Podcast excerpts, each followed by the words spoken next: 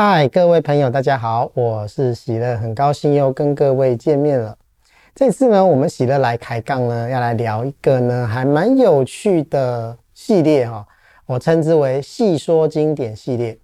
啊，各位在这个印象中啊，佛经都是深奥难懂，而且枯燥乏味哈，听着听着就想睡觉，对不对哈？这是大家普遍的一个概念哦。可是呢，哈，喜乐觉得呢，其实呢，有蛮多经典，其实内容是相当的有趣的哦，啊，其实呢，还不输八点档哈，它是啊，有很多高潮起伏的这个过程哈，然后呢，这个故事性还蛮够的哈，啊，所以呢，我在想说，诶，既然佛经其实呢是这么的有趣，或者是这么的呃引人入胜哦，为什么大家心目中的印象就是枯燥乏味，然后呢，听着听着就想要睡觉呢，所以呢，啊，喜乐就想要开启这个系列哦，来跟各位介绍各个不同的经典啊，它里面的一些内容，然后一些故事哦，然后呢，这样子呢，也许呢，各位会觉得呢，这个佛经呢比较好亲近哈。那这一次呢，喜乐要来细说的经典呢，哈，是什么呢？哈，是《楞严经》哈，《楞严经》是一部很大部的经典。很多朋友看到这个经典的时候呢，都心生畏惧哈。有一些学佛的人呢，他们会觉得哇，这部经典太大部头了哈，读不来哈。然后很多朋友呢，看到这个就放弃了。但是啊，不知道各位知不知道哈，《楞严经》其实它的它的故事性非常非常的高。怎么说呢？这个这部经呢，它是怎么发生的哈？佛为什么要说这部经典哦？其实它这里是有一个来由的哦。啊，话说哈，阿难尊者哈是佛的堂弟啊，他是他的侍者，也就是说呢，佛的起居生活事实上是由阿难尊者来照顾的。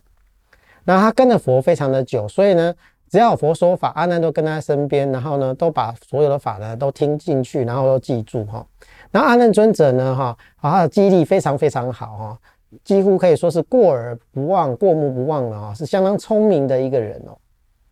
而且呢，他还有一个。啊，更有趣的地方是佛有三十二相嘛，哈，他是就是佛是一个大帅哥就对了哈，超级帅哈，三十二种圆满的相貌哈，令人看到就心生欢喜哦。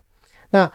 这个阿难尊者呢，只跟他差一项，他是三十一相哈，他只有跟佛呢差的一项不一样，其他的呢啊都一样的帅哈，所以呢我们可以想见哦，阿难尊者哈，他就是一个大帅哥，啊，佛是。最厉害的帅哥，然后呢，阿难尊者就是第二帅的帅哥啊，哈，他的相貌是非常出众的哈，是人人称羡的哈。那所以呢，这个这件事情啊，就发生在这个地方了，因为阿难尊者非常的帅哈，可是呢，我们这个出家人哈，在佛在当时啊，出家人是要去托钵的哈，他就是也就是要去要饭哈。好，我们要知道哈，那时候的出家人要饭呢，一次只能要七家，就是找七个。七户人家去要饭呐，不能超过七户人家，而且要啊依照顺序一二三四五六一直要下去哈，而不可以呢哦这家呢特别的给特别多，那我下次就再再来要哈，不行，他就是一二三四啊，有人如果不给就不给这样子，他最多只能要七家了哈。那阿难尊者呢在要饭的时候呢就。依他也是依照佛陀的这个戒律呢，就次第的去去行乞嘛，哈，就去乞食。然后呢，他在乞食的时候呢，啊，有一个女生哦，啊，叫摩登伽女啊。摩登伽女呢，她是一个妓女啦，哈，就是她是等于是红灯户啦。那人家你就会想说奇怪啦，为什么呃，为什么她会到红灯户里面去乞食呢？啊，就是佛陀的规矩啊，佛陀就就是要照顺序嘛，哈。然后呢，这个这一天呢，他就没办法，就照着这个顺序呢，他就到红灯户里面去要饭了，哈。然后摩登伽女就看到了阿难尊者，就被他就被他煞到了，你知道吗？他就觉得哇，天底下这么有这么帅的帅哥，阿难尊者好帅哦，好我好想要跟他结为夫妻，我要追他，哈。所以呢，他是百般的引诱着阿难尊者，哈。那当然，阿难尊者是不为所动啊。这时候呢，哈，这个摩登伽女哦，心里就想着呢，我要怎么办？我要得到这个男人哦，因为这个男人实在太帅了，我一定要跟他在一起哈。那他就去跟他的妈妈哭诉哦，啊，妈妈是一个咒术师啊，很厉害的咒术师，所以呢，摩登伽女的妈妈呢，就施展咒术呢，好迷惑了阿难，让阿难呢神志不清哈。然后呢，这个时候呢。哦，阿难呢就迷迷糊糊的哈，因为失去了自我的控制哈，神志不清嘛，然后呢就被摩登伽女呢拉到他的房间了哦。然后这个时候呢，啊，在经典上是说阿难尊者在这个时候呢将破戒体，也就是说呢，摩登伽女就是要硬上他的时候哈，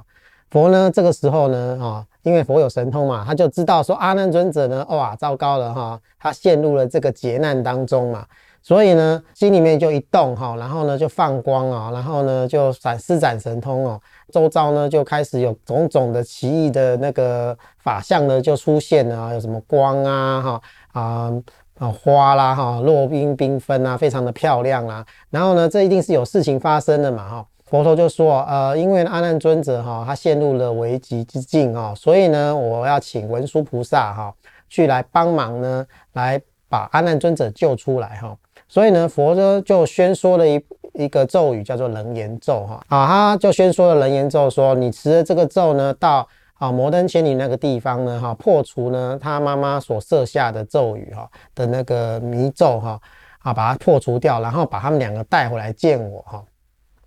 当然呢，这个文殊菩萨呢就用他的神通就飞到这个摩登伽女的住家的地方呢，就开始诵起咒语来了哈。结果呢，阿难尊者就如梦初醒，因为他是被那个咒语迷惑了嘛，不知道自己在干嘛。然后呢，可能呢，说不定哈，那个摩登伽女已经把他衣服脱了一半了，对不对哈？就就快要上他了哈，很危险，对不对？然后呢，文殊菩萨一念咒呢，当然呢，就把这些那个邪咒呢，就完全的这个迷咒呢，全部完全的清掉了哈，破除了。文殊菩萨哈，带着这个阿难尊者跟这个摩登伽女呢，就到佛的面前了。那佛到当然呢，阿难尊者到了佛的面前以后，就就很不好意思，然后就痛哭，就就忏悔说啊，我为什么我不知道为什么哈，我就被这个咒他们施的咒所迷惑了哈，无法法无法控制自己的身心了哈，将毁戒体哈，他就觉得很难受。然后呢，摩登伽女呢，因为事迹败露在佛的面前呢，也非常的害怕，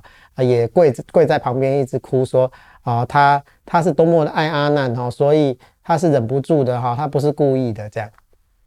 啊，这个你听起来有没有像乡土剧哈？实在是太像乡土剧了哈。那他后来还更绝的就是，那佛呢就想说啊，趁机跟对这个阿难尊者跟摩登伽女说说法哈，因为呢，他们他是觉得说，呃，趁这个机会啊，跟阿难尊者说法，然后也度化摩登伽女。所以呢，他就问阿难哦说，阿难阿难呐，你为什么会被心会被迷惑呢？啊、哦，阿难尊者说：“因为我心有执着哈，所以呢，我被迷惑了。”那佛就问他说：“你说你的心被迷惑了，那我要问你，你的心在哪里？哈，因为有个心才会被迷惑嘛，对不对？那我们来找出心在哪里。如果你知道心在哪里的话呢，啊、你就不会被迷惑了，因为你就是清醒的，你就知道怎么样把持自己的心了嘛，对不对？所以呢，我们就来找找看心在哪里哈。”这就是有名的七处真心哈，就是呢，在七个地方来寻找心的踪迹啊啊，他就说，哎，那就问阿难说，哎，你的心在哪里啊？他说，我心在身体里面呢。哦，那佛就说，如果是心在身体里面的话，你应该看得到你的内脏啊，你的身体的内部的所有的东西啊。可是你看不到啊，你怎么会说心在你的身体里面呢？可见的心在你的身体里面好像不太对，对不对？哦，然后呢，阿难说：“难道心是在外面吗？可是如果说你的心在外面，你应该看得到你自己的脸啊，不需要照镜子才看得到自己的脸啊。哈，如此呢，啊，就再再去找这个心在哪里哈。那一步一步的呢，佛就破除了他对于心在身体内、心在身体外哈啊，心在种种地地方的这个邪见啊，一个一个呢，就跟他说：哎，不是，心不在这里啊，心不在那里啊，心不在这里，就足足讲了七个位置。”然后呢，讲完了之后呢，佛呢就做一个比喻，叫八环正见哈，就是说，我们如果把心跟我们的的接触，跟我们接触的外境呢，哈啊，都各自还回去的话，那还剩下什么呢？啊，譬如说，我们把我们眼睛看到的的眼睛看到东西嘛，把光还给太阳，然后呢，眼睛的感受呢，啊，回还给眼睛，那我们的心在哪里？然后我们听到耳朵听到的声音，跟我们耳朵呢，都还各自还给他们自己的话，那心在哪里啊？然后呢，佛呢就做了这个啊八环遍见啊，就是把所有东西都还回去的话，我们的心在哪里？这样子说着说着说着呢，很有趣的事情发生了。阿难尊者呢，还是搞不懂心在哪里哈，然后呢，还在迷惑当中的时候呢，旁边的摩登伽女非常非常的有趣，他居然开悟了。我听了都还搞不懂的时候呢，跟我来了这个摩登邪女啊，想要引诱我，然后让我破戒的这个摩登邪女，居然听了听了，她就开悟了，她就真正得出果了啊！啊，这是非常非常的有趣的一件事情。然后呢，佛呢看到哎，这阿难尊者好像似懂非懂哈啊，因为呢，阿难尊者就是博学强记嘛哈，他什么东西都听进去了，都记住了，但是呢，就是心没有体会啊。好，然后呢，佛呢就请了二十五位的家教哈。啊，就所谓的二十五圆通啊，啊，这他请了二十五位的家教，就是呢，他的弟子啊，很多的阿罗汉啊，还有各个菩萨啦，他们的修行的方式，每个人来做修行报告，他们到底是怎么解脱的？最有名的呢，哈，是最后这两章，其中有一章呢是大势至菩萨的念佛圆通章，哈，就是倒数第二章，哈。那就是大势至菩萨呢，好，他是用念佛的法门而解脱的这一段呢，哦，在净土中来讲是非常非常重要的一段。很多净土中的修行呢，都是依靠这段的经文来起修的。啊，他会告诉你呢，该怎么样念佛，然后呢，他在念佛里面得到了什么样的一个。呃，状况，然后他怎么样解脱的？好，大势至菩萨。那最后一章呢，就是呢，观世音菩萨的耳根圆通章，那就是观世音菩萨呢如何修行这耳根圆通法门呢，而证得这个呃菩萨的果位的哈啊，证得解脱的。啊，这请了这个二十五位家教哈，然后呢替这个阿难尊者补习呀啊，阿难尊者呢听了听了听了哦，我知道我知道我知道，然后呢他还是一样啊。啊，所以呢，啊，佛没有办法，就只好继续往下讲哈。然后呢，后面呢，佛就介绍了呢，修行呢会有哪些的次第啊，或有哪些果位啊，然后呢，三界哈，就是我们的啊，这宇宙哈，宇佛佛教的宇宙观是分成三界，就是呢，他把啊这个宇宙分成三个层次啊，第一个层次叫欲界，就是呢啊，生活在这个世界的人的生物哈的生灵啊，都是因为欲望而而有了生命哈。啊，它的整个区这个趋力都是欲望啊，就是我们现在所处的这个世界就是欲界哈，啊，是是由欲望所驱动的世界哈，所有的生灵都是因为欲望而而而存在哈。然后呢，再来第二层呢，就是所谓的色界，色界呢已经没有欲望了，它它存在的状态呢是非常清净的、光明的，它是依依于光明啊哈而生的。啊，就是所谓的色界，所以在色界里面是没有身体的，它是纯粹的能量的存在，一切只有光跟爱哈，听起来很 New Age，对不对？好啊，再来呢，更高一界叫无色界啊，无色界的天人呢，哈，比色界更高一等，他已经不需要依靠这些光啊与爱的东西了，他只要有一个纯粹的精神的存在就可以了，他也不需要依靠能量而存在，他只要有精神本身啊。这个心念啊，心事本身就可以存在的哈，是更高级的生命。他就把这个宇宙的这三界呢啊，做一个详细的介绍哈。介绍完了之后呢啊，就来告诉我们呢哈，我们在修行里面呢会有啊。五蕴哈，那依照这个顺序呢哈，就是所谓的色、受、想、行、识哈。我们在修行的过程当中呢，我们会碰到什么样的境界，然后有什么样的岔路哈啊，有些岔路会让我们琢磨哈，就是就是会入魔，就是所谓的入魔呢，就是意思就是已经离开了佛法的正道哈，进到了不同的其他旁边的境界，但是跟解脱无关，他们也放弃解脱了，就沉迷在那个境界当中哈。